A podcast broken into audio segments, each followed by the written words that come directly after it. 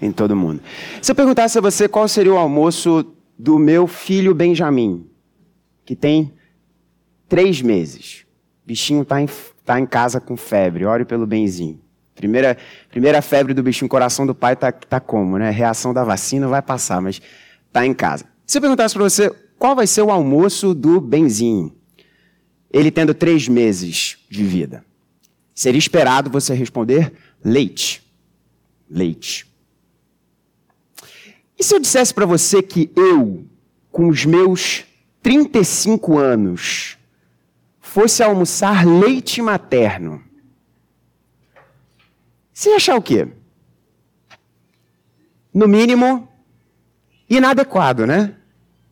Inadequado, estranho, inapropriado. Um homem de 35 anos dizer que vai almoçar, que vai se alimentar de leite materno, no mínimo, é estranho. Pois bem, é exatamente essa ilustração e essa estranheza que Paulo quer que eu e você tenhamos em relação ao que Paulo irá tratar no nosso coração nessa manhã que ele quis tratar no coração da igreja de Corinto e que o Espírito Santo quer tratar no meu e no seu coração. O tema dessa mensagem é: você tem o Espírito, você recebeu o Espírito, amadureça nele. Vamos abrir a palavra do Senhor na carta do Espírito Santo através de Paulo aos Coríntios, continuando a nossa série em Coríntios, no capítulo de número 3. Finalmente, time pastoral, chegamos ao capítulo 3 de Coríntios. Aí vai algum dos pastores, não, vamos voltar ao capítulo 2 na próxima mensagem. Mas seguiremos no capítulo 3, brincando com a igreja porque a gente demorou né, para chegar até esse capítulo aqui. Mas é bênção do Senhor. E eu sei que você estava de pé agora há pouco, mas para lermos a palavra do Senhor em sinal de respeito à Santa Escritura, eu convido você a se colocar de pé mais uma vez, se você puder fazê-lo. Eu farei a leitura na revista Almeida Atualizada. Assim nos diz a palavra do Senhor, ouça com fé a leitura da Santa e Infalível Escritura. Eu, porém, irmãos, não vos pude falar como a espirituais, e sim como a carnais, como a crianças em Cristo.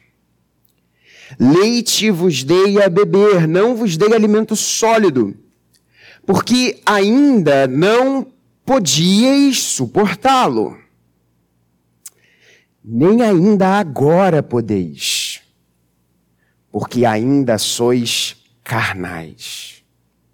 Porquanto, havendo entre vós ciúmes, e contendas, não é assim que sois carnais e andais segundo o homem? Quando, pois, alguém diz, eu sou de Paulo, e outro, eu de Apolo, não é evidente que andais segundo os homens? Palavra do Senhor, você pode se assentar. Vamos lembrar o contexto dessa passagem.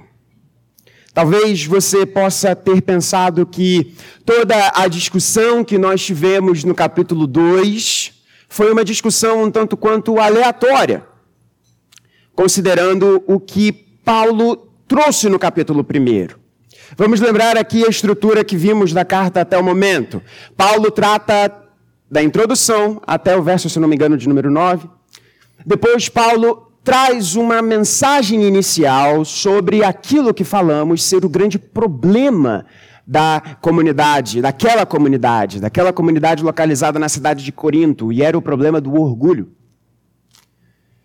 E o problema do orgulho naquela comunidade, ele se expressava de diferentes formas. E a primeira forma que Paulo tratou foi as divisões da igreja, foi o fato de ser uma igreja dividida. E a razão pela divisão daquela comunidade estava no orgulho que havia no coração daqueles crentes. E logo após isso, Paulo entra numa profunda discussão sobre a sabedoria dos homens e a sabedoria de Deus. E Paulo contrasta essa sabedoria dos homens, que é efêmera. Paulo, inclusive, diz que essa sabedoria tem sido reduzida a pó, ou seja, ela não para de pé, ela está se esvaecendo, ela está virando nada e contrasta com a sabedoria eterna de Deus, que não é jungida, não é circunscrita a determinadas perspectivas ou circunstâncias que moldam um determinado pensamento dentro de um tempo específico da existência humana, mas é uma sabedoria que é anterior à fundação do tempo, portanto é eterna. E logo não vai se desvanecer porque ela é eterna. E que sabedoria é essa? Se a sabedoria dos homens tem como centro o orgulho humano, a sabedoria de Deus tem como centro o próprio ser de Deus, revelado em Cristo crucificado. E falamos que aquilo que nem olhos viram, nem ouvidos ouviram, nem jamais havia penetrado em coração humano o que Deus havia separado, preparado para aqueles que o amam. Vimos que não é o paraíso, mas é aquele que nos faz ir até lá Cristo Jesus.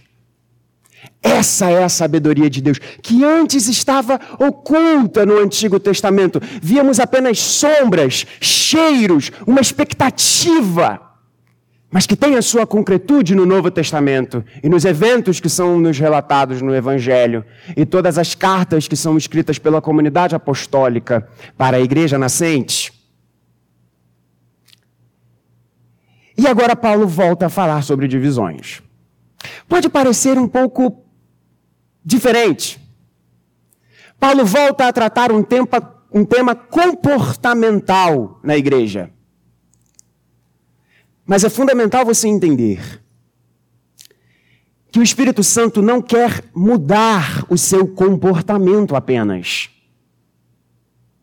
O Espírito Santo quer que você entenda as razões pelas quais o seu comportamento deve ser diferente. E Paulo usa de profunda teologia para mostrar que às vezes a ponta de um iceberg tem coisas muito mais relevantes para baixo. E Paulo mais uma vez vai voltar ao tema da sabedoria dos homens aqui, mas aplicado a um ponto comportamental da igreja.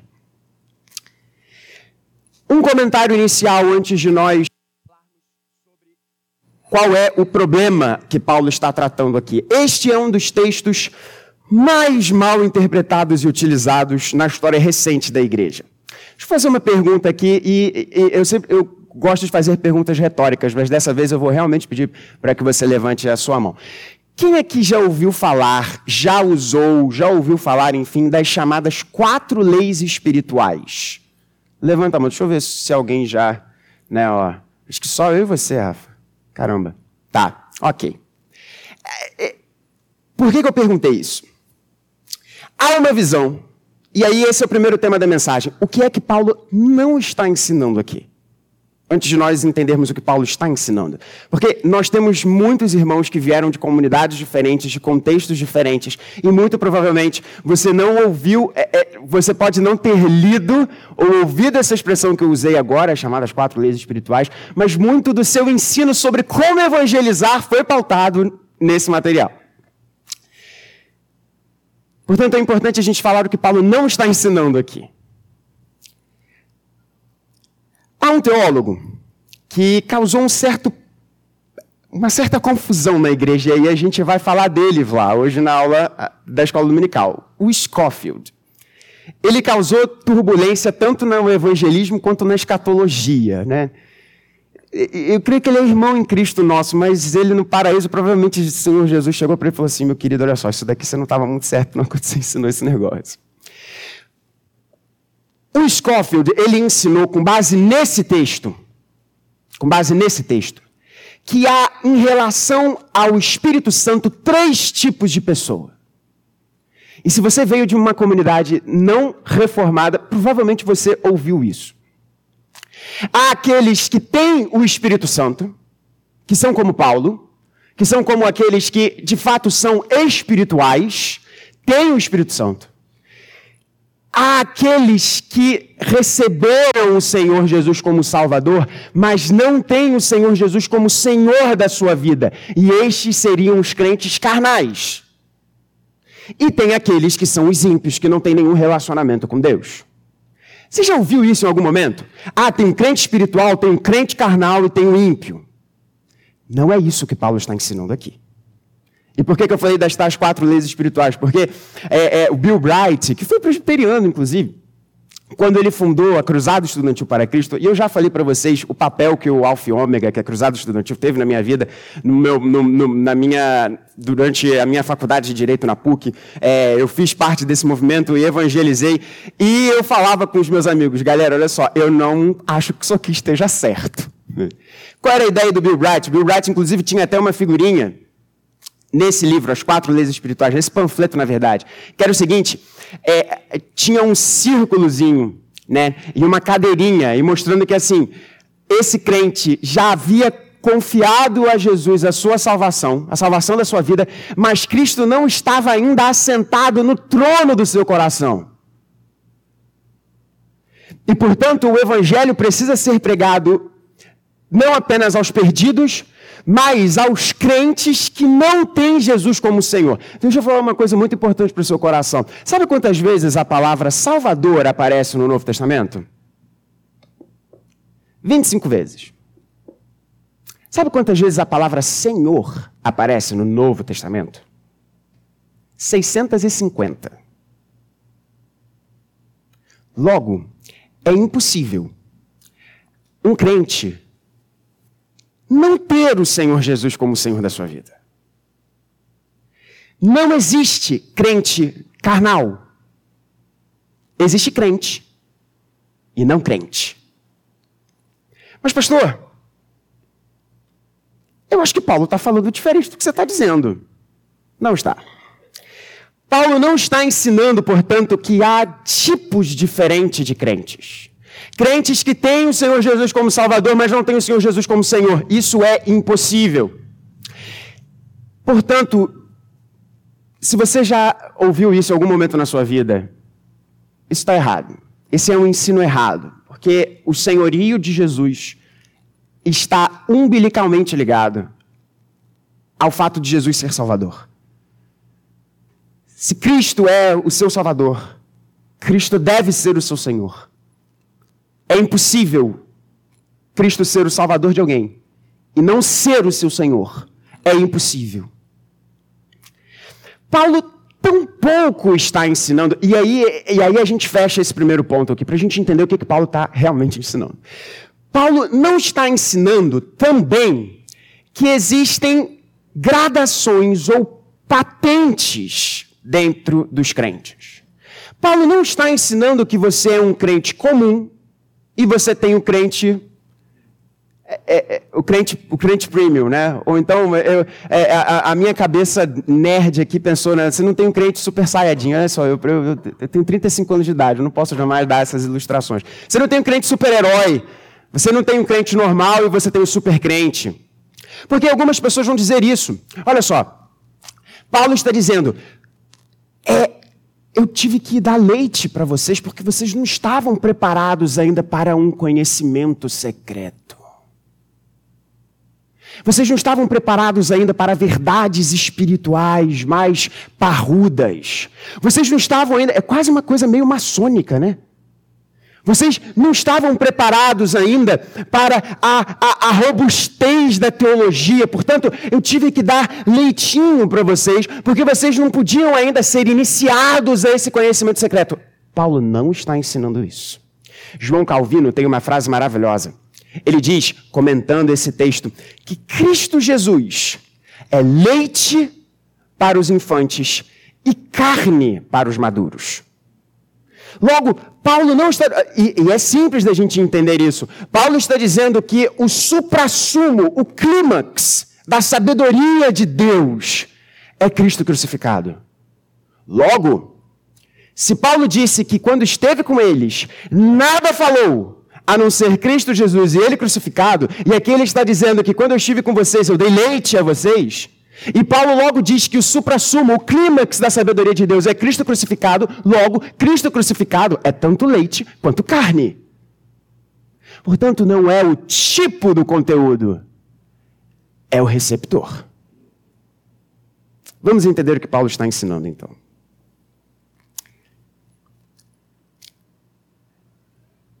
Paulo, nos capítulos 3 e 4, ele usa de uma santa ironia com os nossos irmãos.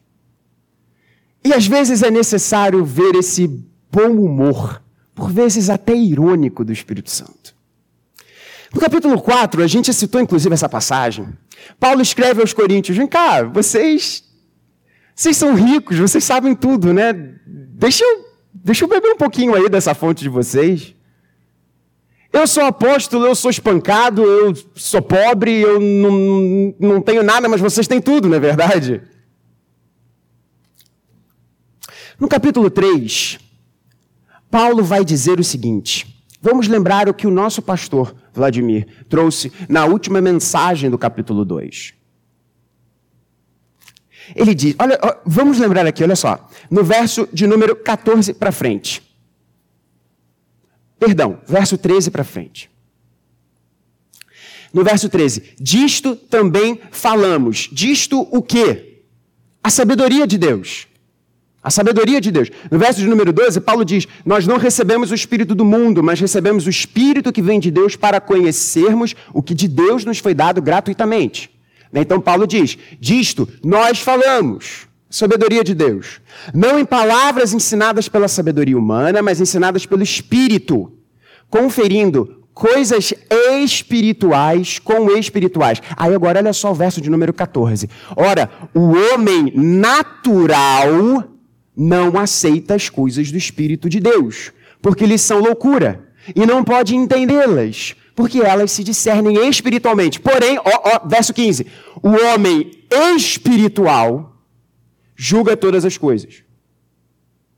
Quem conheceu a mente do Senhor, que eu posso instruir? Nós, porém, temos a mente de Cristo.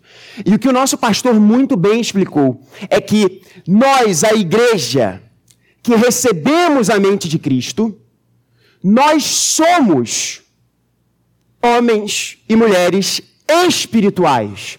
Nesse sentido de que os nossos olhos, os olhos do nosso coração, os ouvidos do nosso coração foram abertos para nós olharmos para Cristo crucificado e percebermos isso não como loucura, mas como a expressão, a revelação do poder de Deus, da sabedoria de Deus. E agora o que, que Paulo diz? Mas vocês, coríntios, vocês que se acham tão bons, vocês que se acham os maiorais, vocês que todos que se acham extremamente poderosos e profundos na teologia de vocês, eu não falei com vocês como a espirituais. Eu não falei a vocês como a quem tem a mente de Cristo. O que Paulo está falando é que não há categorias de crentes. Paulo não está falando da existência de alguém que tem o Senhor Jesus como seu Salvador e não tem como Senhor. O que Paulo está falando aqui é que existe, perdoe o meu francês, muita meninice espiritual. O que Paulo está falando aqui é o seguinte: vocês, meus irmãos, veja bem, no, no verso número 1 do capítulo 3, Paulo diz: Eu, porém, irmãos. Paulo está falando para a igreja. Ele fala: irmãos, vocês receberam a mente de Cristo. Como é que vocês vivem como se isso não tivesse acontecido? Paulo vai usar, Paulo vai falar sobre a imaturidade espiritual, e é esse o problema. Paulo não está contrastando pessoas que têm o Senhor Jesus como seu Salvador e não como Senhor. Paulo está falando sobre cristãos que são maduros e cristãos imaturos. Imaturos. E essa imaturidade, ela se revela de duas formas. Primeiro é a imaturidade do pensar E depois é a imaturidade do agir. Vamos primeiro ver a imaturidade do pensar. Paulo diz: Quando eu estive com vocês, eu trouxe leite, porque vocês estavam caminhando. Mas olha que coisa terrível que Paulo fala, no verso logo em seguida. No verso de número 2. Nem ainda agora vocês podem receber algo diferente. Porque vocês são carnais. E o que Paulo está usando aqui, o carnal, é para contrastar, por isso que a gente precisa ler textos à luz dos seus contextos. O que Paulo está usando aqui, o carnal, não tem a ver com sexo, não tem a ver com corpo físico. Paulo está falando carnal da mesma forma que ele usou a expressão homem natural. E que é o homem natural? É aquele que não tem a mente de Cristo. Espiritual versus natural, espiritual versus carnal. Qual é a diferença? O espiritual tem a mente de Cristo para perceber e apreender o Evangelho. E o que Paulo está dizendo é algo terrível. Ele diz: vocês receberam o Senhor Jesus, vocês têm a mente de Cristo. Cara, como é que ainda hoje vocês permanecem na mesma? E aí, agora, deixa eu falar algo muito importante para você, meu irmão. Há quantos anos você tem te convertido? Eu vou trazer alguns pontos aqui e a minha oração, é, é, eu, eu, eu vou falar uma coisa muito sincera para a igreja. Eu, eu orei pedindo para que Deus perturbasse muito o meu coração e o seu também nessa mensagem. Quantos anos de convertido você tem e por que, que você não leu a Bíblia toda até hoje? Quantos anos de convertido você tem e por que você não consegue? No menor ataque estruturado à sua visão de mundo, você não consegue responder minimamente.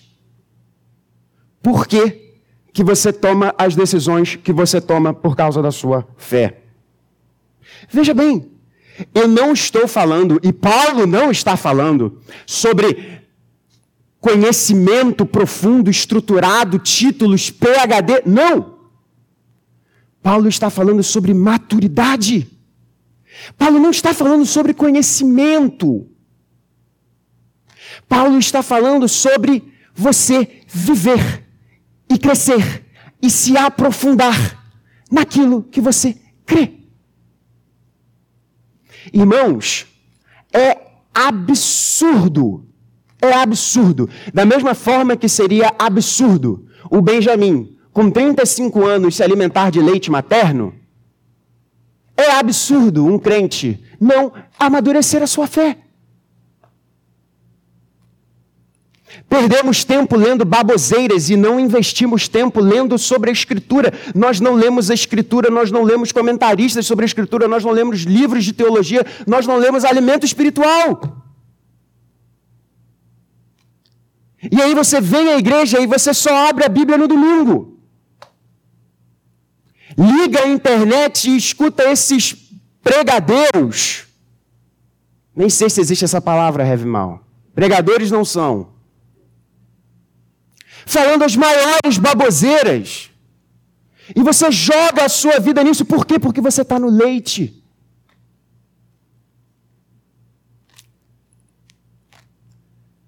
A vida do crente, o A a Z da vida do crente, é o Evangelho. Não existe um conhecimento secreto nisso, mas não se engane, o Evangelho é infinitamente profundo.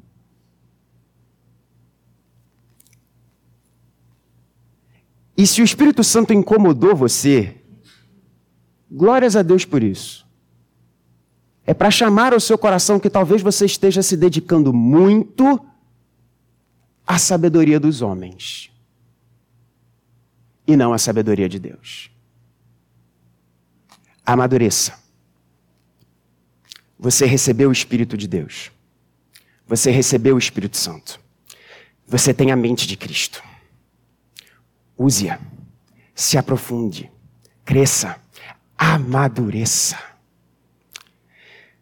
Há um teólogo alemão chamado Warren Wiersbe, ele fala que a metáfora da igreja é como uma família é porque numa família abençoada, todos estão preocupados com o crescimento uns dos outros.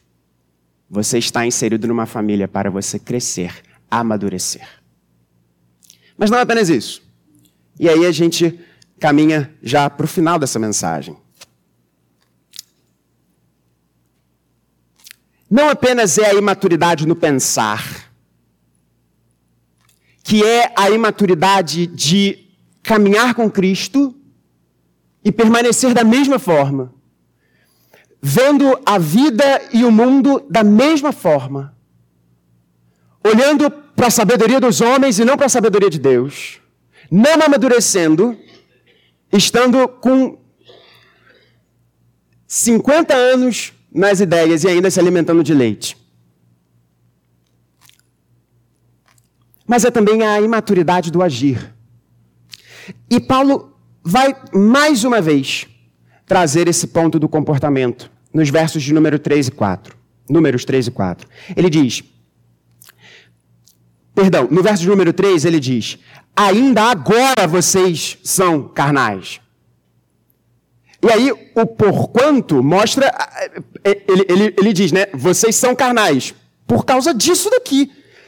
E ele vai dizer: Porquanto havendo entre vocês ciúmes e contendas, ou seja, ciúmes e brigas e divisões. Olha essa pergunta que ele diz. Não é assim que vocês são mundanos, carnais, imaturos e andam segundo o homem. Quando, pois, alguém diz, eu sou de Paulo, e o outro, eu sou de Apolo. Não é evidente que vocês andam segundo os homens? Eu fui procurar o comentário de João Crisóstomo. Eu estou gostando dessa agora, de ver a patrística, ver o que, que, os, os, os, o que, que a nossa patrística comenta. E eles têm uns comentários sensacionais. João Crisóstomo ele foi, foi apelidado como Boca de Deus, né? O Boca de Ouro, se não me engano, né? Boca de Deus, de ouro, né? Devia ser maravilhoso ver esse homem. E o interessante de nós olharmos a patrística é que eles estavam mais próximos né, do contexto histórico né, desse texto. E João Crisóstomo vai trazer um dado super interessante aqui, que traz todo um colorido adicional para essa fala de eu sou de Paulo, eu sou de Apolo. É que nas cidades em que havia escolas de filosofia, da sofia grega, como Corinto, né, Corinto, nós falamos na introdução dessa mensagem, Corinto era uma cidade muito conhecida por ser um grande hub, ser um grande polo né, do pensamento, da filosofia, das escolas de pensamento diferentes. João Crisóstomo vai nos dizer que era um costume, e assim, é meninice total. Depois que eu li, eu falei, cara, Paulo devia estar pensando, meu Deus, não, esses caras são muito infantis. Havia um costume que o, o grupo de um determinado mestre tinha como a fazer, tinha como prática olhar o discurso de outro mestre, de outro, de outro mestre da filosofia, da sofia grega, da sabedoria dos homens, e apontar falhas e fazer caricaturas e zombar destes mestres e dos outros grupos. E eles se reuniam para ficar digladiando entre eles. Isso já seria ridículo fora da igreja. Agora, quando você traz isso para uma comunidade, seria mais ou menos o seguinte: um grupo que se reunisse e falasse: Eu sou do grupo do pastor Vladimir, eu dou pulinhos, eu falo como ele, eu aumento a minha voz de uma determinada forma. Não, eu sou do grupo do Heavy Mal, eu gosto de fazer poesias. Você fica dando pulinho, nada a ver. Não, mas peraí, você fica, dando, você fica fazendo poemas, você faz mensagens de uma determinada forma. Isso não é ridículo. Qual é o ponto de Paulo? Esse espírito pega a coisa concreta que acontecia nessa época e vamos trazer para o nosso momento aqui. Paulo está dizendo: vocês são imaturos. Porque vocês ficam agindo como a galera lá de fora. E vocês ficam agindo dessa forma aqui dentro. Vocês têm a mente de Cristo. Vocês foram comprados por sangue precioso. Cresçam. É isso que Paulo está dizendo. E Paulo usa aqui ciúmes, contendas, divisões. Um espírito divisionista dentro da igreja. Irmãos, quando nós fazemos isso, nós não estamos agindo segundo a mente de Cristo, nós estamos agindo segundo a mente do diabo. E da mesma forma que Paulo disse isso para aquela comunidade, o Espírito Santo diz isso hoje para a gente. Nós não podemos viver segundo aqueles que não têm o Espírito, porque nós temos o Espírito. É óbvio. É óbvio ululante. Mas é algo que eu e você precisamos ser lembrados. Não sejamos infantis. Não sejamos crianças. Amadureçamos espiritualmente. Vamos crescer na nossa forma de pensar e vamos amadurecer na nossa forma de agir. O que Paulo está querendo aqui dizer é que se há um espírito de divisão, e como que isso é verdade, irmãos? Às vezes nós olhamos para pessoas que estão sempre arrumando briga dentro da igreja, que estão sempre eh, eh, dividindo, que estão sempre trazendo algum tipo de, de, de, de dificuldade, de, de problema, quando Paulo diz aqui: nós somos uma família. E se esse é o seu caso, se é o seu caso, meu irmão, minha irmã, Deixa de ser menino, deixa de ser menina. Se esse é o meu caso, que eu deixe de ser também. Para nós fecharmos. Pastor, eu acho que você acordou meio que de mau humor hoje, né? Não é, meu irmão? A gente tem um compromisso de pregar a palavra nessa igreja. E nem sempre os textos vão ser, né, lights. Mas eu quero terminar light. Nós temos essa mesa. Nós temos essa mesa. E essa mesa aqui, irmãos, ela não é pouca coisa. Essa mesa fala sobre a entrega de Jesus Cristo para você ter a mente dele. Essa mesa fala da entrega de Jesus Cristo para você receber o Espírito de Deus. E eu e você não poderemos amadurecer sem esse Espírito. Eu quero lembrar a você. Você foi comprado por esse preço aqui. Você não é propriedade do mundo. Você é propriedade de Jesus. Ele é o Senhor da sua vida. Portanto, viva de acordo com quem você é. Viva de acordo com quem é o seu Senhor. E o seu Senhor não é o mundo, é Jesus Cristo. Há poder, irmãos, no Espírito Santo de Deus Há poder grande no Espírito Santo de Deus para transformar o nosso coração, para fazermos crescer, para nos trazer o amadurecimento na fé. No texto de Hebreus, e é interessante, né? Acabei de pensar isso aqui, né?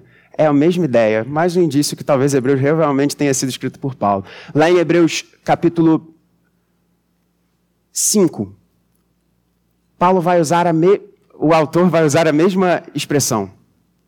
Ele vai dizer: amadureçam. Amadureçam na prática da palavra. É a mesma ideia, mesma ideia. Busca depois ali, os versos agora me faltam, mas busca lá. É a mesma ideia. Amadureçam, amadureçam pela prática da palavra.